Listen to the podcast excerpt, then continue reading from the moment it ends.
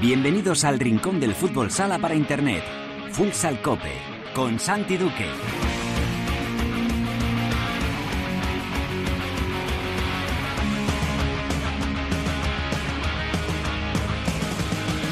Hola, ¿qué tal? Bienvenidos a Futsal Cope, la casa del fútbol sala en cope.es. Hoy alcanzamos el programa número 460, es el decimosexto capítulo de la decimocuarta temporada en este espacio reservado a todos los amantes de este deporte. Ya lo sabes, nuestro rinconcito exclusivo para hablar sin mirar el reloj de fútbol sala. La selección española disputó estos días dos partidos de preparación para el Mundial de Uzbekistán ante Alemania. Caímos en el primer partido de manera sorprendente por 3 a 2. España se resarció ayer ganando por 0-9. Hablamos ya con uno de los capitanes de la selección, el portero Jesús Herrero. En la tertulia charlaremos de estos dos partidos de la selección y miraremos a la semana próxima en la que por fin regresa la Liga Nacional de Fútbol Sala tras este nuevo y absurdo parón de la competición. Lo vamos a hacer con la ayuda de Cancho Rodríguez Navia y de Miguel Zarzada ABC. En Futsaleros por el Mundo, la directora Sendin nos lleva hoy hasta Indonesia para hablar con Chema Jiménez, entrenador del Black Steel Papúa. Acabaremos el programa con Alba Da hablando de la Supercopa Femenina y del regreso de la competición con una protagonista de lujo y por supuesto hablaremos también de cómo marcha la segunda división. Todo preparado para empezar con Rosa Muñoz en el control de sonido. Esto es Futsal Cope.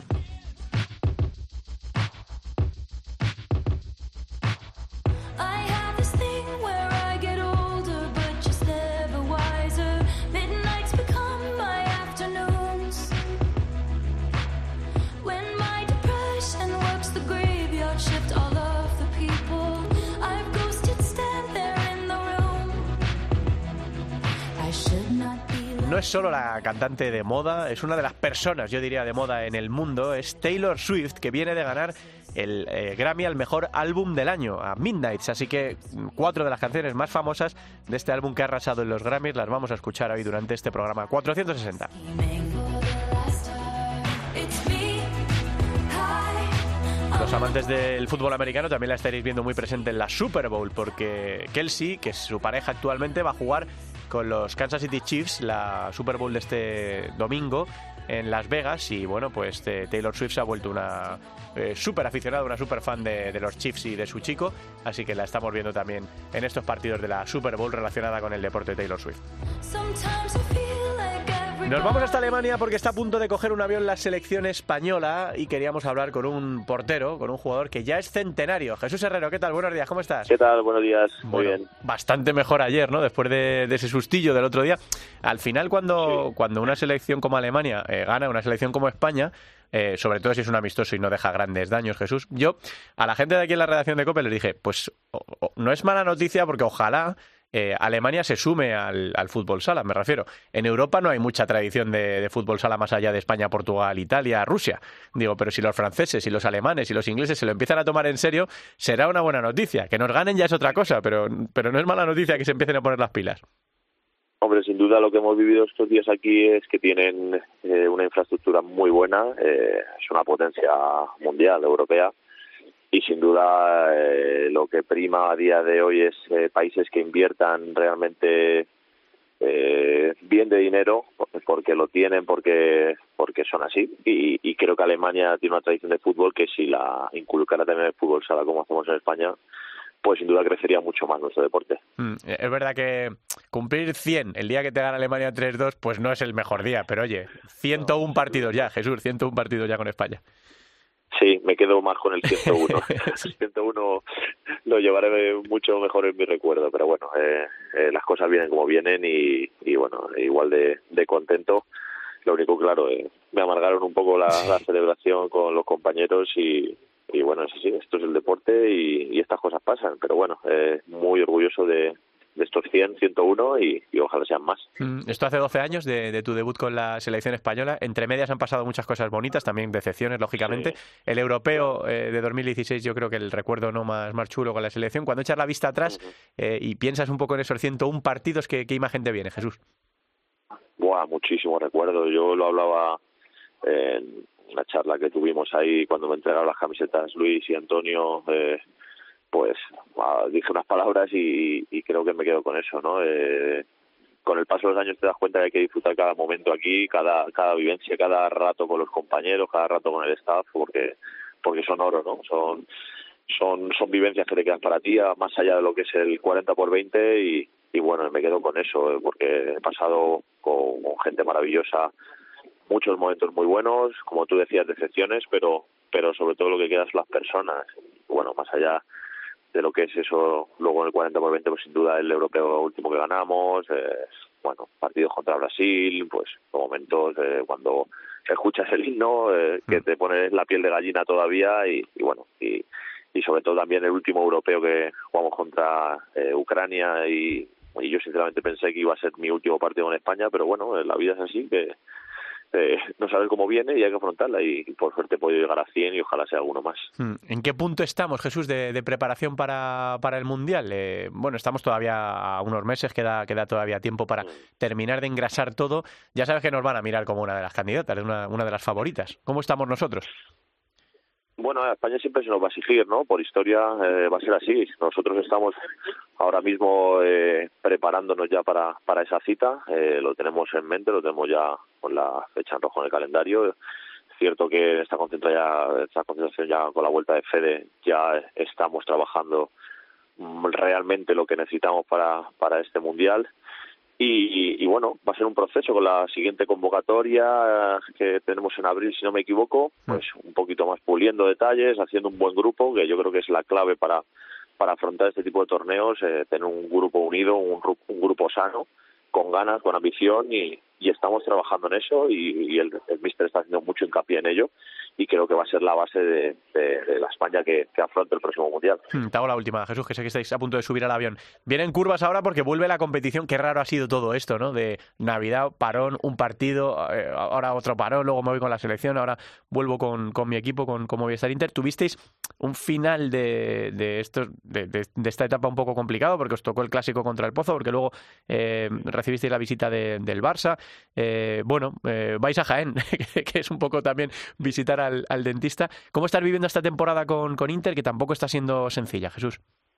No, no está siendo fácil. eh, ya es cierto que llevamos un par de temporadas en blanco eh, y, y bueno, eh, en un club como Inter, pues todo lo que no sea ganar eh, ya son curvas, ¿no? Y, y bueno, estamos intentando darle la vuelta a la situación, intentar intentar llegar a finales, que es la clave como el año pasado, la única manera de optar a títulos es eh, llegar a finales. El año pasado, por desgracia, tuvimos la suerte de llegar, pero eh, no conseguimos dar ese último paso que te hace eh, llegar al Olimpo o, o quedarte a las puertas, ¿no? Pero bueno, el- nosotros vamos a intentar trabajar, llegar a esa Copa de España con con todos los activos eh, sanos, porque nuestra plantilla eh, no destacamos a día de hoy porque nadie nos salve los partidos y, y necesitamos de todos para, para afrontar cada partido, ¿no? Y ojalá que, que la gente aguante eh, este este maratón de partidos que van a venir ahora para que llegamos a, lleguemos a las mejores condiciones y, y bueno y sobre todo la liga regular tenemos que subir posiciones porque no no podemos permitirnos estar ahí peleando con el octavo el noveno y, y tenemos que, que ascender sin, sin ningún tipo de duda Bueno, pues para volver, Jaén eh, en Jaén, en el Olivo, y Palma en casa no, no está mal para volver a coger nada mal no temperatura de, Bueno, de sí. liga. Sí, aquí os van a exigir todos, ¿no? Aquí te exige todo el mundo, así que... ya es que da igual, ya es Sí, que te sí. da igual, te da igual ir a cualquier campo, eh, te da igual quien te reciba porque es que a día de hoy la igualdad es máxima, ¿no? Quitando un poco Barça que, Mm. que está un par de escalones por encima del resto, creo que los demás eh, en cualquier partido puede pasar cualquier cosa. Y da igual cómo esté cada uno una- en la clasificación, da igual cuál sea la dinámica, que es que cada partido es un mundo y, y así se está demostrando. Bueno, lleváis ese escudo en el pecho que os exige, como tú dices, ganar, estar más arriba, así Sí. que vamos a ver qué nos depara lo que resta de temporada, porque después de tantos parones, ahora va a venir casi casi todo seguido y de- del tirón, ¿no? La vuelta de la Liga, la Copa de España, otra convocatoria con la, con la selección y todo lo que está por venir. Jesús, que me alegro mucho de esas 101 nacionalidades con, con la selección española, eh, que vaya fenomenal eh, esto que, que está por delante y ojalá podamos estar hablando dentro de unos meses de, de que España llega a tope para ese Mundial de, de Uzbekistán. Un abrazo muy grande. Ojalá. Muchas gracias, un abrazo grande. Jesús Herrero es el portero de España y de Movistar Inter. Llegó a las 101 internacionalidades en el segundo partido contra los alemanes a los que ganamos 0-9. Ahora hablamos de todo eso.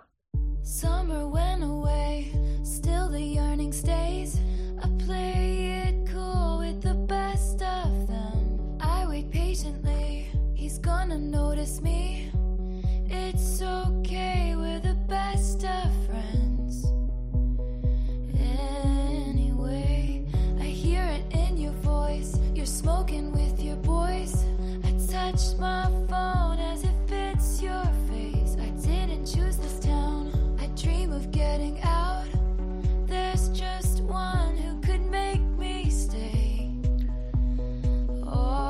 Taylor Swift con You Are On Your Own, tú estás por tu cuenta. Antes hemos escuchado Anti-Hero y así vamos a seguir escuchando algunas de las canciones que componen el álbum ganador del Grammy a álbum del año que se llama Midnight, de la artista americana Taylor Swift. Estamos ya en, ter- en territorio de tertulia después de la charla que hemos mantenido con eh, Jesús Herrero. Se lo agradecemos también a, a Óscar García, el jefe de prensa de la selección española en la federación. Y saludamos ya y le echaba yo mucho de menos en este espacio al maestro, a Canchito. Hola, Cancho, ¿qué tal? ¿Cómo estás? Hola Santi, pues encantado de escuchar a Taylor Swift, que además va a venir aquí al nuevo Bernabéu. Sí, señor, sí, señor. Bueno, pues No hay entradas, pero va a venir. Bueno, no hay entradas, pero duró como 10 segundos la- las entradas para, para ver a Taylor Swift, que va a ser efectivamente una de las protagonistas de- de- del Bernabéu. Yo creo que es la primera, ¿no? El primer concierto que va a albergar el nuevo Bernabéu. Eh, el de Taylor Swift, viene también Luis Miguel, viene luego el rapero este Duki, vienen unos cuantos, viene eh, Manu Carrasco. Bueno, pero Manu la, Carrasco, sí. sí, la primera va a ser va a ser Taylor Swift. Bueno, eh, que te he echado de menos, Cancho, estas semanas, pero claro, eh, si, nos, no- si nos vuelven a parar No la competición, ¿no? Pues qué vamos a hacerle, ¿no? No quieren que tengamos nuestro amor, ¿no? Lo que hay que estar empeñado en que, en que sea. Sí, sí, sí. Bueno, tenía también muchas ganas de volver a saludar en este espacio, ya, estu- ya ha estado esta temporada con nosotros y, y lo ha estado históricamente en el programa, a nuestro compañero y amigo de, de ABC, Miguel Zarza, especializado también en fútbol sala. Hola Miguel, ¿cómo estás? Hola, muy bien, Santi. Pues nada, aquí sorprendido de que Cancho sea fan de Taylor Swift. Pero visto, bueno, no? muy contento de estar con vosotros. Bueno, Cancho, ¿eh? no deja de sorprender al pueblo. Me gusta, me gusta lo que le gusta a la mayoría de la gente. tipo raro, o sea, Claro que que no sí. es nada, nada original. Claro que Nada sí, claro que original. sí. Bueno, vamos a hablar primero de, de los partidos de la selección eh, que ha jugado en Alemania. Ya estamos preparando, porque estamos ya clasificados para el Mundial de Uzbekistán del próximo mes de septiembre-octubre. Eh, bueno, España lo va a volver a intentar, eh, bordar esa tercera estrella que tanto se resiste en el pecho. Eh, ya saben que la última vez, eh, por la pandemia, se jugó un año más tarde, en 2021, que mm, vivimos aquella eliminación traumática. eh, aquel día que España mereció más, pero terminó siendo eliminada. Y lo va a intentar, lo va a intentar de nuevo la selección española. Pero claro, tú ves ese primer partido contra los alemanes y uno pues se queda un poco preocupado, ¿no? España perdió por 3 a 2, eh, 3.300 personas en el pabellón. Se lo estaba diciendo ahora Cancho a Jesús, que es muy buena noticia que haya 3.000 y pico personas viendo fútbol sala en Sí. Alemania y que es más, siendo un partido amistoso casi me duele menos, pero ojalá, ojalá las potencias europeas que no estaban muy interesadas en fútbol sala, a saber, Francia, Inglaterra, eh, Alemania, porque ya saben que el fútbol sala, como se lo decíamos ahora Jesús, eh, en Europa es de Portugal, de Rusia, de Italia y de España. Ojalá empiecen a ponerse las pilas y a tomárselo en serio. Decía Jesús Herrera ahora, Cancho, que tienen una infraestructura espectacular y que cree que van a pegar ahí un, un salto en eh, los alemanes en el fútbol sala. Sí, hombre, son alemanes, ¿no? Y como cualquier tipo de negocio en el que ellos se metan, te dan muchísima muchísima fiabilidad, ¿no? Y además yo creo que están haciendo eh, muchas cosas bien, que es, primero no tener prisas, que eso es muy importante en cualquier tipo de proyecto, y segundo no basar el proyecto eh, en la parte deportiva, ¿no? Hincharse a, a, a nacionalizar a cinco eh, brasileños y ganar partidos para parecer que estás que estás ahí en, la élite, ¿no? Yo creo que lo están haciendo bien, tienen un equipo que evidentemente ahora hablaremos de lo del primer partido, pero pero llevan su proceso como empezó Francia, luego se paró, pero pero bueno, eh, eh, lo importante es primero esos 3.000 del ese día y los casi 3.000 del segundo día también, y que la competición ya tiene esa, esa regularidad, y luego que hay algunos equipos de, de fútbol 11 que también están apostando, ¿no? Me parece que, lo están haciendo bien, la Federación Alemana lo está haciendo bien. Y luego ya sobre el partido, Santi, que comentabas, Sí.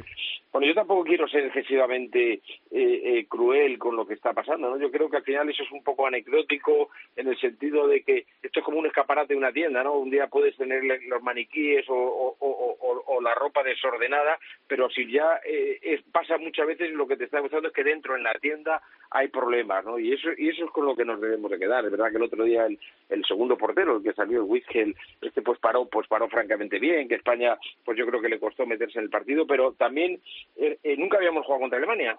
Yo en la época de los 14 o 15 años que estuve en la selección jamás habíamos jugado con Alemania, con lo cual era un partido especial, ¿no? También para para para, para la historia y, y, y resultó como resultó. Yo creo que se sacan conclusiones en general, no de ese partido, porque luego el 0-9 siguiente nos, nos pone en el lugar a, a, los, a las dos selecciones, pero sí que es verdad que esa fiabilidad y esa sensación de que las dos estrellas empezaban los partidos ganando se ha terminado. Hmm. Eh, Miguel, ¿cómo has visto estos dos partidos contra la selección? Recordemos eso que decíamos, 3-2 el primer encuentro eh, uh -huh. eh, que, que, terminamos cayendo y ayer se resarció España ganando por 0-9 en un lugar que, que nos es más, más reconocible, ¿no?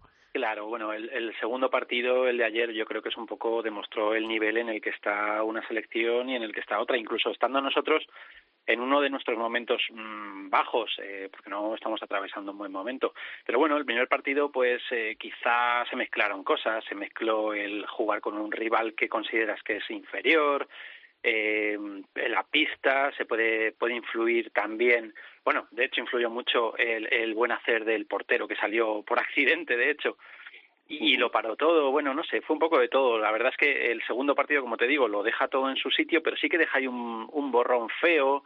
Eh, camino que estamos cerca de, ese mundial que está ahí a la vuelta de la esquina, pues te deja un poco de sensaciones eh, raras, de temor, de duda.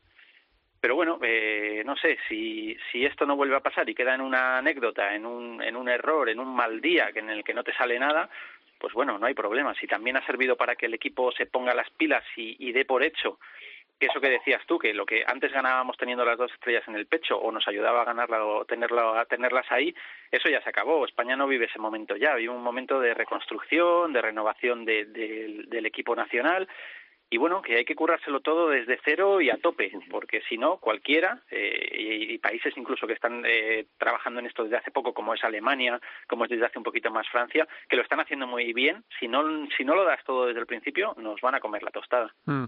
Estaba mirando el quinteto con el que apostó, por el que apostó Fede en, en, su regreso, por cierto, felices de su recuperación después de una enfermedad que ha tenido que superar en, la, en, el, en el, último año el seleccionador nacional, que ya está de, de vuelta después de que Cani se haya ocupado eh, del final de la clasificación para, para el Mundial. Eh, con Jesús en portería, con Bollis, con Mellado, con Adolfo y con Raúl Gómez, y también jugaron César, Tomás, Gordillo, Cortés, Raya, Antonio, Paniagua, Raúl Campos y Chemi. Para la gente menos familiarizada con la selección española, echará de menos a mucha gente, le, le, le sorprenderán muchos nombres, incluso habrá jugadores que no conozca, Cancho. Claro, claro, eso es, no nos engañemos, esta es la situación actual, ¿no? Es la situación actual no solamente de desconocimiento del aficionado, ¿no? Por los motivos que ya hemos comentado y que ahora no es, no es el tema, sino porque hemos bajado el nivel, hemos bajado internacionalmente a nivel de clubes, a nivel de, de selecciones sobre todo y a nivel de competición que yo creo que es la que, la que es el reflejo de lo, de lo que está pasando, ¿no? Pero fíjate, tú ahora has comentado que era el regreso de, de Fede Vidal, ¿no? Es decir, todo lo que yo te decía antes de, de qué es lo que está pasando en la trastienda, al final tiene su reflejo, porque nos olvidemos que Fede Vidal no ha estado, parece que con Canillas había determinados sectores que decían que ya se necesitaba ese cambio, luego resulta que se está hablando de, de, de, de fichar a, a, a, Jesús Velasco para la selección pase lo que pase en el Mundial. Es decir, que todo eso tampoco ayuda a que, a que el grupo esté, esté consolidado. Y luego yo creo que hay una falta de liderazgo en el equipo brutal, no, no nos engañemos. Es decir, que, que después ya no te hablo de la generación de Guatemala, que probablemente sea irrepetible, tardaremos mucho en ver algo igual, ¿no? De, eh, recuerdo haber estado casi tres años o cuatro sin perder un partido. Ya no te digo, ya no te digo ganando, es que sin perder un partido, y mira que había buena selección, sino me refiero a que, a que, a que con la salida de Carlos, de Carlos Ortiz y con la ausencia de, de Sergio Lozano, aunque afortunadamente va a volver dentro de poco, pues ha perdido ese peso la selección. Es decir, este tipo de partidos eh, con un Quique, con un Daniel Ibañez, con Luis Amado, etcétera, pues probablemente alguien daría ese bocinazo en la mesa o con o a lo mejor con, con otro tipo de seleccionador no que tenga eh, eh, más metido porque Fede con su problema pues lógicamente no puede estar igual pues todo eso suma a que seamos, yo creo, la peor, lo digo, lo podéis grabar, la peor selección, o la menos buena selección española desde hace muchos, muchísimos años. Mm, ¿Echaré menos a mucha gente, eh, Miguel, en esta selección que ayer eh, consiguió ganar a Alemania? Bueno, se echa de menos eso, gente con, con un peso de, de un centenar de partidos detrás, que, que esté ahí liderando, como dice Cancho. Pero bueno, yo, el relevo que se ha ido haciendo en la selección, eh, me gusta, o sea, están entrando jugadores, hemos visto a Cortés, me gusta Paniagua, me gusta, me gustan las alternativas que tenemos. Lo que pasa es que hay que tener en cuenta, pues, que no son los jugadores con ese pozo internacional y con ese claro. saber hacer que tenían otros jugadores de hace tiempo, ya sea Carlos Ortiz o ya sea Quique antes O eso, tenemos a Jesús Herrero con 100 partidos, sí, pero quizás desde la portería no se lidera de la misma manera. No sé, eh, a ver, eh, material hay. Eh, Juan Emilio, Juan Emilio a mí me vuelve loco, es un jugadorazo que yo le he visto hacer contra Brasil cosas espectaculares. No sé, son jugadores que tienen que ir entrando, pero es que nos va a faltar pues una cosa que teníamos antes, que era la mentalidad. Es la mentalidad esa que cuando tú vas en un partido igualado con Portugal, hace que no te dejes comer la moral por ellos y te remonten un partido y cosas así. Pero bueno, poco a poco se ganará, pero calidad y, y mimbres hay. Sí, a ver si nos da tiempo, ¿no? Para llegar con la selección engrasada, se lo decía ahora Jesús, para, para ese mundial, ¿no? Después de todas las cosas que están pasando efectivamente en la federación, de todos los rumores, ¿no? De, del futuro de, del banquillo, eh, pues no sé si, si, vamos a ver, ¿eh? Todavía quedan meses para llegar a, al mundial de Uzbekistán y a ver cómo llegamos a septiembre-octubre para esa cita, pero ahora mismo la, la sensación que da la selección es reconstrucción, ya llevamos una época, no, no, no es la primera vez, reconstrucción tanto dentro en el, en el vestuario como en eh, fuera, ¿no? En la estructura. Entonces, bueno, pues vamos a ver cómo, cómo van evolucionando los meses. Lo hablamos ahora también con el portero de Inter, que la próxima convocatoria será en abril. Vamos a ver si se va formando ya esa lista que puede ser definitiva, siempre con un par de variaciones, de, momentos de forma de, de los jugadores y a ver si efectivamente cuando lleguemos eh, somos o no favoritos o candidatos para, para llevarnos la tercera estrella en, el pecho. Todavía queda tiempo. No sé si queréis decir algo más de la selección o nos centramos ya, chicos, en la vuelta de la liga. No, no, porque yo creo que está muy claro y esperar, como, que, como bien dices, esperar. No nos olvidemos que un mundial tampoco eh, nos hagamos trampas al solitario, es decir, un mundial al final son dos, tres partidos los que tienes que competir de verdad, ¿no? Porque el nivel del fútbol internacional todavía y, y no es un nivel como un mundial de, otros deportes en los que desde la primera jornada te puedes quedar fuera. Aquí, una vez que llegues a, a, a cuartos, hasta cuartos, tienes que llegar sin ningún problema. Mm. Bueno, yo, yo creo que no, por ampliar, que no, no sí. seremos favoritos en el Mundial, por, por eso que decíamos antes, por esa falta de, de peso de nuestros jugadores o internacional, pero que el desparpajo y el atrevimiento también cuenta y en un uh -huh. torneo tan en un torneo tan corto como es un mundial pues oye si las cosas van saliendo bien la gente se va atreviendo y va ganando confianza sí, sí. podemos hacer algo por qué no vamos a ver sí eh, con, pues, agarrados a Jesús Herrero agarrados a Adolfo agarrados a Raúl Campos a, vamos a ver la vuelta el regreso de oh, el eterno regreso porque es que el pobre lo ha tenido que hacer un montón de veces. O el, o el, enésimo regreso en este caso de, de Sergio Lozano. Bueno pues vamos a ver cómo podemos llegar. Y efectivamente esa sangre nueva que dice Miguel ese desparpajo esa esa atrevimiento también que, que, es importante y que estamos cultivando también en, en, la selección española. Vamos a ver si llegamos en un buen punto de, de madurez y, y, conseguimos por fin una tercera estrella que se nos viene resistiendo ya desde hace un, montón de años. Bueno, y habrá mucha gente que se esté preguntando ahora, ¿y la Liga Nacional de Fútbol Sala? Pues es que no sé ni de qué me estáis hablando, ¿no? Porque eh, hubo un parón de tres semanas por Navidad, se jugó una jornada, una jornada, y luego ha vuelto a desaparecer la liga prácticamente un mes. Bueno, no es este fin de semana cuando regresa a la liga, sino el miércoles 14, eh, todos los partidos de la jornada número 18. Eh, vamos a recordar a la gente cómo estaba la cosa antes de que esto se fuese otra vez al, al limbo. Con el Barça líder con 38 puntos, muy destacado el, el, equipo azulgrana. Segundo es el Pozo Murcia con 32. Tercero Mallorca Palma con 31. Cuarto Jimby Cartagena con 30. Jaén es quinto con 29. Manzanares es sexto con 28. Y cierran playoff eh, Inter séptimo con 25. Y Sota octavo con 25. En la parte que quema, en la parte de abajo, Rivera Navarra marca la salvación con 14 puntos. Los mismos que tiene Noya, que está en descenso con 14. Y Alcira, que se ha sumado un poquito a la fiesta después de una primera vuelta muy complicada, eh, ha sumado cuatro de los últimos seis puntos y está eh, último con 10, a 4 de la, de la salvación. Eh, ¿Qué quieres destacar o en qué deberíamos fijarnos, Cancho, en este regreso de, de la competición? Porque se lo decía también a Jesús ahora. Eh, ha habido dos partidos en dos meses, pero de repente ahora se va a jugar todo del tirón y vamos a, a disputar un montón de jornadas de liga y la Copa de España de Cartagena y, y, y todo lo que está por venir, ¿no? Prometo no hablar de la organización ni de lo que está pasando, voy a hablar solamente de lo deportivo. Y es fíjate, cuando, cuando ayer preparaba ¿no? un poco la tertulia con, con contigo y con, y con Miguel, pensando, y sabes que es muy importante, y, y, y hablamos muchas veces de las dinámicas, ¿no? De, de un equipo está en dinámica, habíamos visto que, que, por ejemplo, Manzanares había perdido mucho de esa fuerza, de ese empuje, llevaba cuatro derrotas seguidas, su, sus vecinos todo lo contrario, llevaban cuatro victorias seguidas, pues todo eso se dinamita, porque ahora no puedes hablar de dinámicas cuando, cuando ha habido un partido en, en, en casi mes y medio, y no sabes, yo no sé ahora mismo el estado de anímico, el estado de las lesiones, eh, el, el, poco el, el, ambiente que se genera, el, el, el la agotamiento físico de los que vengan de la selección. Es decir, bueno, es un reseteo. Y ahora mismo empieza la, parte buena de la competición, en un mes tenemos la Copa, pero ahora mismo es decir, hablarte un poco de lo que va a pasar o de cómo vienen los equipos, me parece que es muy osado. Mm, ¿Qué quiere decir, Miguel? ¿Qué quieres destacar de, de esta vuelta de la Liga en la jornada 18? No, pues que prácti- prácticamente esto es empezar otra vez de cero. Eh, es totalmente, podemos hablar de lo que habían hecho los equipos antes del parón, eh, lo que quieras, pero es que realmente no sabemos eh, cómo están los jugadores después de tanto tiempo parados. Bueno, han jugado partidos amistosos los equipos. Es, es realmente como Los si hubieran hecho una pretemporada nueva y volver a empezar. Claro. Algunos, como, como por ejemplo Inter o Manzanares, les puede venir muy bien porque estaban en una dinámica mala. A otros, sin embargo, que estaban muy bien, pues ahora les puede el frenazo este haberles pasado factura. No sé, es totalmente una incógnita. Mm, y como dice Cancho, el mercado de fichajes también, cómo puede También. afectar. Los preparadores físicos se habrán vuelto locos para intentar diseñar Sí. eh, esta temporada tan tan tan rara, ¿no? Eh, en el que, por mucho que te lo expliquen, es que es muy difícil de entender lo que está pasando este año en la, en la primera división. Así que bueno, pues vamos a ver. Lo, lo divertido, lo bonito es que está todo muy abierto, ¿no? Es verdad que el liderato del Barça en la, en la fase regular parece complicado de, de suplantar, pero todo lo demás está muy abierto. La pelea por entrar en el playoff está, puf, pues un montón de equipos en pocos puntos. Se ha resucitado un poco también la pelea por la permanencia, sobre todo con la, la mejoría de, de Alcira, que vamos a ver qué puede hacer también en este en esta segunda parte del campeonato. Y estamos, eh, todavía no vamos a hablar de ella, pero estamos relativamente cerca de la disputa de la Copa de España de, de Cartagena. Eh, ya habrá tiempo para que lo, lo vayamos analizando. Vamos a echarle un vistazo a los, a los partidos ¿no? de, de este próximo miércoles, porque el programa de la semana que viene lo grabaremos en, en jueves. Así que vamos a mirar eh, los, los partidos que empiezan a las siete y media con el Mallorca Palma Real Betis. 8 de la tarde hay tres encuentros, Noia Sota, Alcira Córdoba y Rivera Navarra Quesos Hidalgo Manzanares.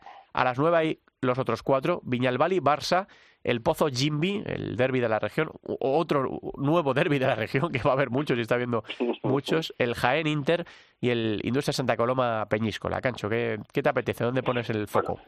Sí, sí, por cortesía con Miguel, que, que es el, el invitado hoy, pues, Sí. pues voy a dejar el que yo creo que es el partido, ¿no? El del Pozo. A mí me, me atrae mucho eh, el Jaén Inter, me atrae mucho porque son dos equipos que precisamente llevan esas dinámicas de las que hablábamos antes absolutamente opuestas. Es un partido en el que, digo, Jaén lo está haciendo francamente bien, lleva muchos partidos sin perder, los últimos cinco ha ganado cuatro, y vemos a un Inter con dudas y que se puede quedar fuera de los de los playoffs, ¿no? Ya en una fase de- decisiva de la liga, ¿no? Todos sabemos que allí en el Olivo Arena es muy difícil, muy difícil sacar algo. Ya digo, los últimos partidos de Jaén me ha, me ha gustado mucho, han remontado, han, han conseguido esa comunión con el público otra vez después de una pequeña crisis, hasta hasta que se metieron en, la, en su copa. Por lo tanto, para mí es el partido más, más atractivo. Miguel, ¿en, qué te fijas? ¿Qué, qué te apetece? Y no, yo cojo el guante de, de Cancho y me quedo con, aparte del que ha dicho él, Iván de Peñas Barça, con el Pozo Jimby. Partido que está ganando en los últimos años una rivalidad tremenda, con exjugadores del Pozo en Jimby aportando, con el Pozo que está fuerte, pero que luego en, en Copa del Rey cae con una manita. No sé, a mí es el partido que por, por morbo y por, no sé, intensidad es el que más me apetece ver. Bueno, pues eh, vuelve, vuelve la liga. Habrá que esperar todavía unos días porque, como decimos, es el próximo miércoles. eh, así que una semanita todavía para que vuelvan los partidos. Pero bueno, ya regresa la liga y parece que ya sin estos parones que tanto daño le han hecho y que, que tanto pueden despistar a los equipos. Y es efectivamente, es un volver a empezar, como dice Miguel, casi de cero porque, claro, tú ya has hecho unos deberes y has hecho unos méritos y unos deméritos para estar donde estás. Pero vamos a ver con qué nos sorprende el regreso del campeonato y esas dinámicas de antes del parón, pues ahora se pueden haber perdido. Y para los equipos que iban mal, pues puede que le haya venido bien. Y para los equipos que estaban enchufados, pues eh, imagino que no les habrá sentado demasiado, demasiado bien. Pues hasta aquí, chicos, esta tertulia. Si no queréis decir nada más, eh, eh, vamos cogiendo otra vez temperatura y vamos cogiendo velocidad de crucero de cara a todas las cosas chulas que están por venir. Miguel, eh, Cancho, un abrazo muy grande a los dos. Otro, Otro para los dos. Venga, vamos avanzando.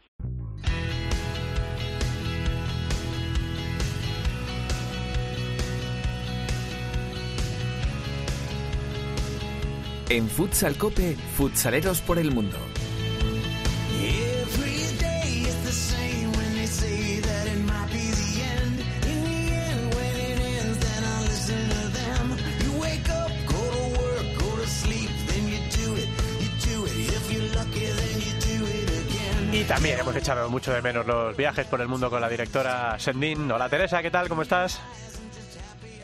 Muy buenas, ¿qué tal? Pues sí, eh, vamos a hacer uno de los viajes de largo recorrido porque nos vamos a visitar a un entrenador que ya echábamos de menos por los banquillos y que después de aventuras en el fútbol sala en Inglaterra o en Perú, ahora ha hecho las maletas para irse hasta Indonesia. Y allí eh, tenemos al bueno de Chema Jiménez, el entrenador del Black Steel Papúa.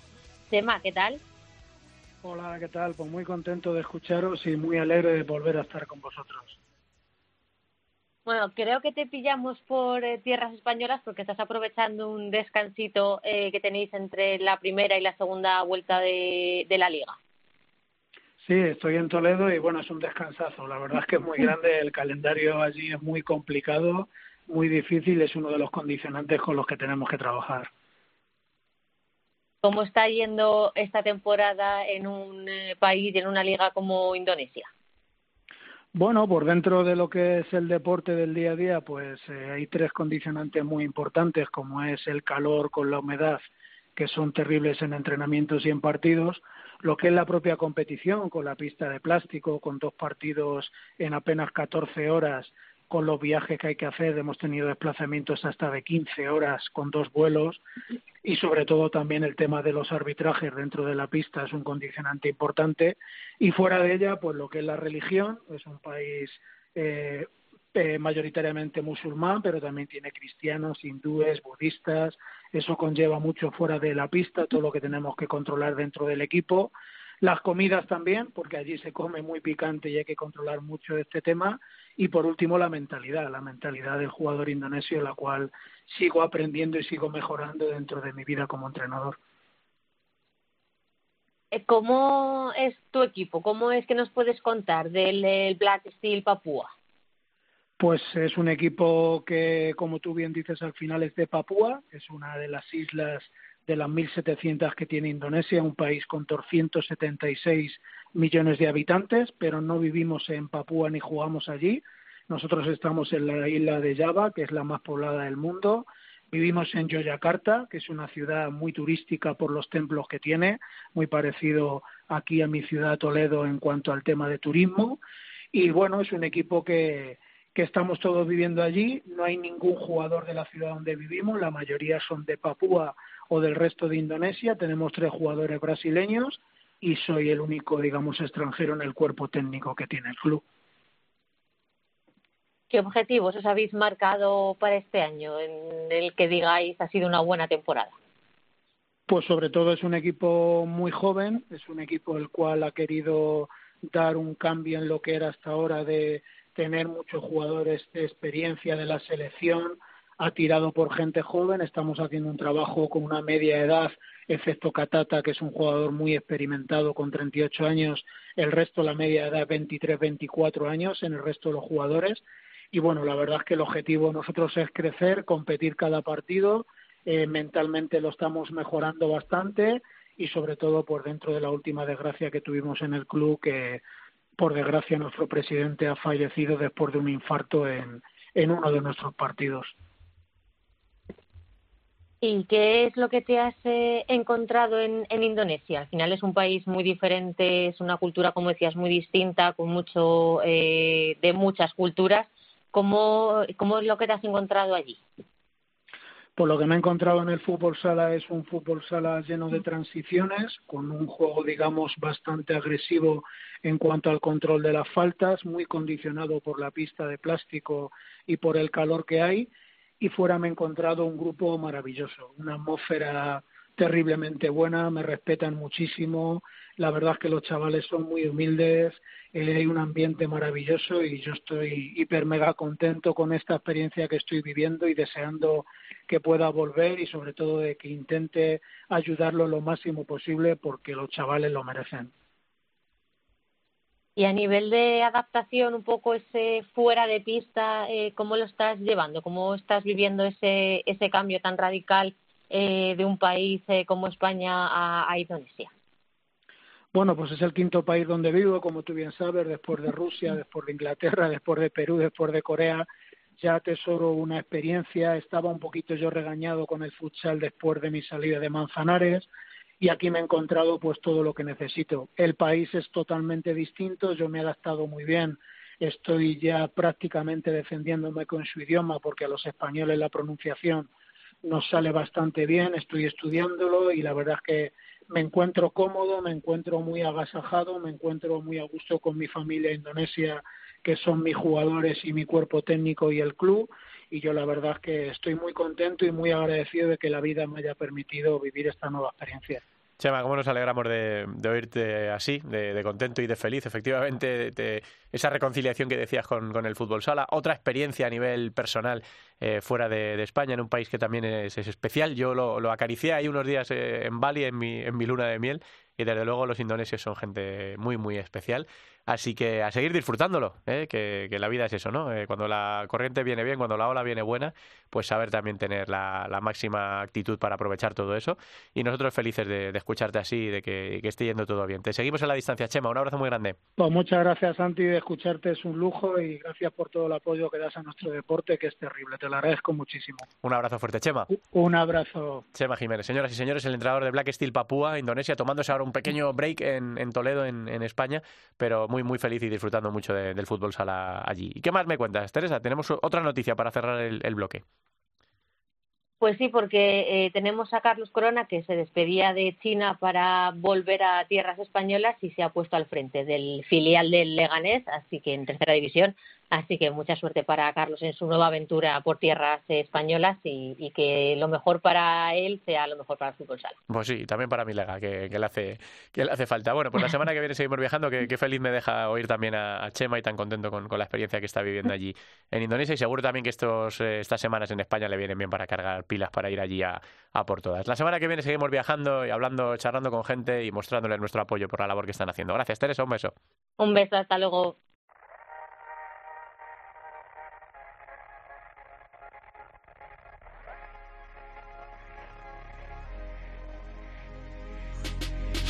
You talking shit for the hell of it. Addicted to betrayal, but you're relevant. You're terrified to look down. Cause if you dare, you see the glare of everyone you burn just to get there. It's coming back around. And I keep my side of the street clean.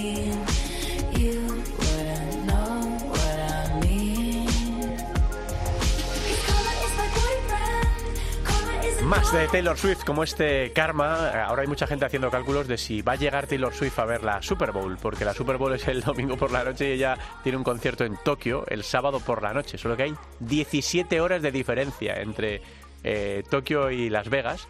Eh, a favor de Las Vegas. Eh, es decir, en Las Vegas son 17 horas menos que en Tokio, es alucinante. Y bueno, y con su jet privado y con sus cosas, pues parece que Taylor podrá estar en el palco de- del estadio de Las Vegas para poder ver el partido. Tremendo, tremendo. Eh, gastándose mucho dinerito, eso sí, pero no creo que tenga problemas económicos. Está por ahí Albada. Hola Alba, ¿qué tal? ¿Cómo estás? Hola, Santi Duque. ¿Cómo me molan a mí estas cosas de la diferencia horaria, los aviones? eh, eh, Sí, sí, lo de viajar, Sí. cultura, todo eso es muy, es muy tuyo. Sí, luego un poco de salseo también, ¿no? Eh, de esto de si llega, no llega, Claro. y todo el mundo pendiente de- del jet privado de Taylor Swift, vaya, vaya tela. Bueno, que hemos echado mucho de menos también durante estas eh, semanas de parón de Futsal Cope toda la información de, de la primera división femenina, pero de lo que venimos a hablar, de la primera división que vuelve, que regresa, pero antes tenemos que hablar de la Supercopa y tenemos además a una super protagonista esperando. Bueno, hoy tenemos protagonista de lujo a Dani Domingos, que ha sido elegida mejor pívot de la pasada temporada. Además, fue la autora del gol de la victoria de Burela el pasado domingo, que le dio ese título de la Supercopa. Y además acaba de publicarse una entrevista en La Voz de Galicia, en la que literalmente Dani dice que si le cortan, cree que su sangre saldría naranja. No, no, quiero, no quiero que haga el experimento por si acaso, pero bueno, vamos a preguntarle directamente a ella. Buenas tardes, Dani. Hola, buenas tardes a todos.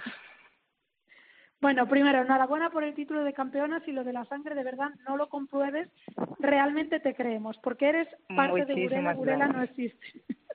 no existe. Efectivamente, viví en un pueblo que respira fútbol sala, es que no hay otra explicación como esta. Si me corto la, la vena, sí que la sangre podría ser naranja. ¿eh?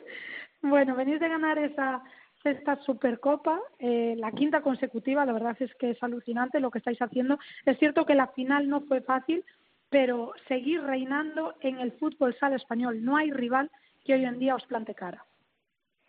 Bueno, son años increíbles de, de lo que estamos haciendo. Yo creo que no tengo aún la dimensión de, de lo que está pasando y la verdad es que la final fue un poco así como tal porque mm, hemos dejado todo contra un Fusi, una semifinal muy brutal, dos equipos de un nivel muy alto. No estoy diciendo que el pollo no esté a la altura, pero al final dos partidos seguidos, después la final se queda un poco ahí, mm, un poco rara, ¿sabes? Así que nada, reivindico también, cuando haya partidos o campeonatos que sean seguidos, es muy complicado mm, dar una secuencia bonita para que la gente que vaya al pabellón y pueda disfrutar, porque mm, las horas de recuperación son muy pocas. Pero bueno, hemos tenido la suerte, hemos trabajado muy bien, eh, hemos aguantado físicamente y al final eh, tuve la suerte y, y de poder meter ese gol del título. Bueno, la reivindicación queda hecha, creo que es una de las cosas en las que hay que trabajar dentro de, del deporte femenino, que es que se trabaje en igualdad y se permitan esos tiempos ¿no? de recuperación. Pero bueno, a nivel personal, eh, quería hacerte una pregunta que es, creo que bastante importante, porque acaban de salir los premios de, de la Asociación de Jugadoras de Fútbol Sala Femenino por primera vez en la historia. Son unos premios que, que otorgan vuestras compañeras, que en realidad votáis únicamente las jugadoras. Y en esta primera edición tú has sido elegida como la mejor pívot de la pasada temporada. ¿Es más especial cuando sabes que el premio te lo otorgan tus compañeras de profesión? Por supuesto, de saber que mm, cada fin de semana viajas y, y va a enfrentar rivales o compañeros que, que hacen tu vida difícil, yo creo que tiene un sabor muy especial. Es para mí fue mm, gratificante saber que esa votación mm, fue hecha por, por nosotras. Eh, yo creo que está ahí a forma de, de valorar los premios. Yo creo que han valorado justamente, si miramos toda la liga, estoy muy agradecida y muy contenta y, nada, estoy eh, alucinando con el premio porque al final yo la verdad lo hago por y para el equipo. Los premios individual mm, para mí que sean siempre eh, en conjunto con, con el título. A mí no me vale ganar mejor jugadora y llegar a final de temporada el, el club no ha sido campeón. Entonces, ha sumado todo eso, entonces estoy muy, muy contenta agradecida. Pero aparte de todo eso, también eres la pivo de referencia de la selección española. No sé si tenéis alguna información más sobre el Mundial, porque solo sabemos que sí que será en 2025, pero de momento ni fecha exacta ni lugar. Ya se sabe que España e Italia pues han presentado oficialmente la candidatura para albergar este primer mundial. No sé si vosotros tenéis algo más de información, porque la verdad es que esto llega a cuentagotas. Sí, la verdad has dicho todo. Eh, siempre estamos luchando para, intentar obtener cosas. Eh, por tener la fecha parece que estamos contentas, pero nos pone una fecha y se queda ahí. Venga, ponemos la fecha para que estén contentas y no hay más nada de información. Y ese es lo duro, porque al final como las federaciones, confederaciones van a trabajar mm, en función de la fecha que hay, ¿sabes? Ya han quitado el Mm. europeo porque va a coincidir con, con, con el mundial, entonces mm, estamos luchando a ver si haya cosas más concretas y que todas las selecciones puedan trabajar tranquilamente y pueda eh, no solo a nivel de, de, de selección, que haya ligas en, en su país para que eso vaya vaya para adelante, ¿no? Claro, es una de, de las necesidades o de lo que reivindica un mundial, que crezca el fútbol Claro, sala como un a nivel mundial.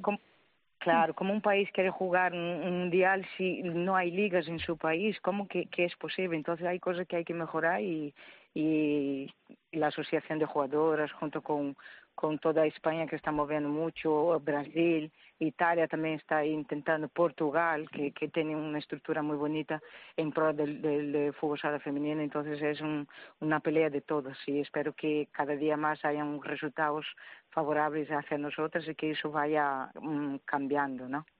Bueno, es una lucha que llevamos muchas, muchos años, así que espero que, que sea o que se reconozca pronto, porque parece que nos dan una fecha para que nos quedemos contentas y nos callemos, pero no se den más pasos. Eso así que es. una, una reivindicación que tenemos que hacer. Eso es, eso es.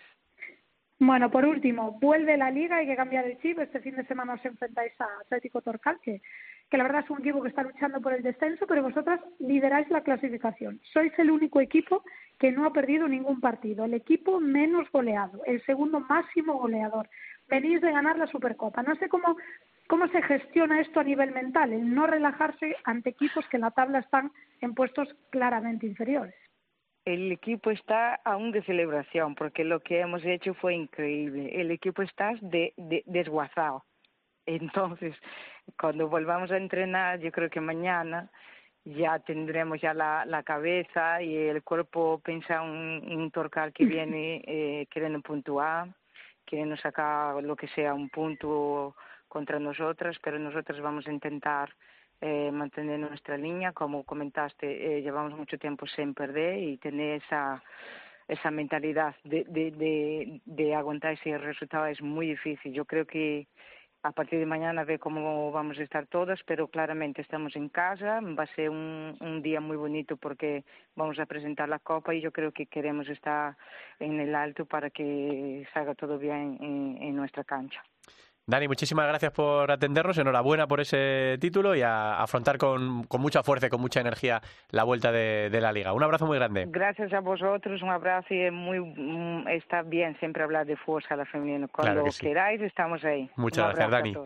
Es Dani Domingos, eh, protagonista en la Supercopa, jugadora de, de Burela. ¿Y qué, qué más me quieres contar, Alba, de lo que pasó en esa, en esa Supercopa? Bueno, pues que creo que las semifinales eh, estuvieron muy igualadas al nivel de lo que se eh, una Supercopa. Eh, Burela le ganó en penaltis eh, a Futsi, que empataron a tres. Pollo le ganó también en penaltis a Roldán. Creo que fueron dos semifinales muy buenas, pero creo que la final es lo que dice Dani. El tiempo de recuperación era mínimo porque se ponen los partidos, pues ya sabemos, aquí todo rápido y corriendo para que se celebre la Supercopa.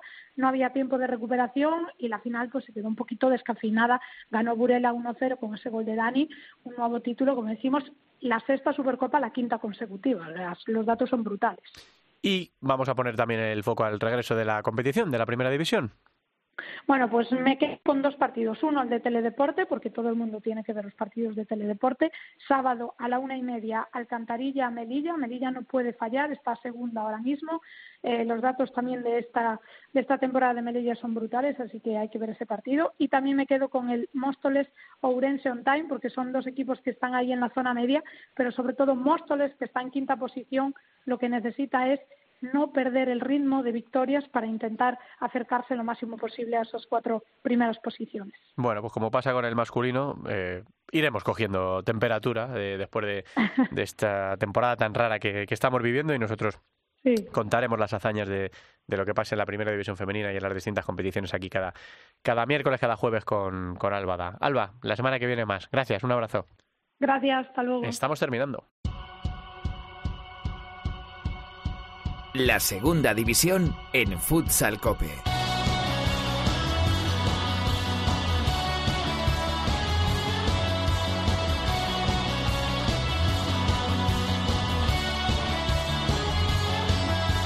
La segunda división, señoras y señores, que disputó este pasado fin de semana la jornada número 18 con estos marcadores. Real Betis Futsal B 4, Atlético Mengíbar 1, Humantequera 4, Levante 0, Full Energía Zaragoza 5, Sala 5, Martorell 4, Barça Athletic 0, Bisontes Castellón 2, Meliestar 2, Ibiza Gasifred 1, Oparrulo Ferrol 4, Burela 5, partidazo en el derby gallego, Club Deportivo Leganés 3, Guanapixa de Sala 10 Zaragoza 4 y Unión África Ceutí 3, elegido Futsal 2. Ahora mismo la clasificación en la segunda división después de la disputa número 18, de la jornada número 18, está de la siguiente manera. Un Mantequera es líder, cada vez más consolidado, 5 victorias consecutivas, 46 puntos y máximo favorito para el ascenso directo. Segundo, Ades Sala 10 Zaragoza con 37, tercero Ceutí con 36, cuarto Burela con 35, muy apretada la pelea por la segunda posición y quinto Soparrulo con 30. Vienen persiguiendo posiciones de playoff, sexto Zaragoza con eh, Full Energía Zaragoza con 29 y séptimo el Levante que tiene 27 puntos. En la zona baja, el Barça Athletic marca ahora mismo la salvación. Es decimotercero con 16 y en descenso estarían decimocuarto el Lega con 15, decimoquinto Mengíbar con 12 y último cerrando la tabla Bisontes Castellón que tiene 10 puntos. Repasamos la jornada de este próximo fin de semana que será la número 19 que empieza el sábado se van a disputar todos los partidos el sábado. Cuatro y media Ibiza Leganés. A las 5 Burela Meliestar. A las cinco y media Bisonte Sumantequera. Seis y media cuatro partidos. Levante Full Energía Zaragoza. Sala 5 Martorell Betis. Atlético Mengíbar Parrulo y elegido Barça Athletic y a las 7 de la tarde cerrará la jornada un gran partido en la parte alta entre Guanapixa de Sala 10 Zaragoza y Unión África Ceutí.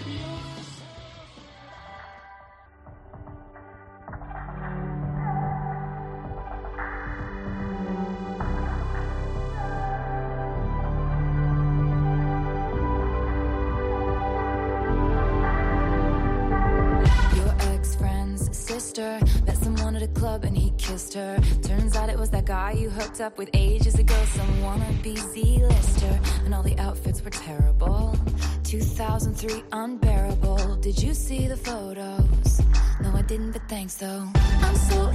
París se llama este tema de Taylor Swift. Eh, hemos escuchado algunos de los mejores o de los que más nos gustan a nosotros de ese álbum Midnights que ha ganado el Grammy. Eh, e inicia su gira eh, por el mundo hoy en Tokio. Eh, Taylor Swift de Tokio irá a Australia, luego a Indonesia, luego ya empezará en Europa.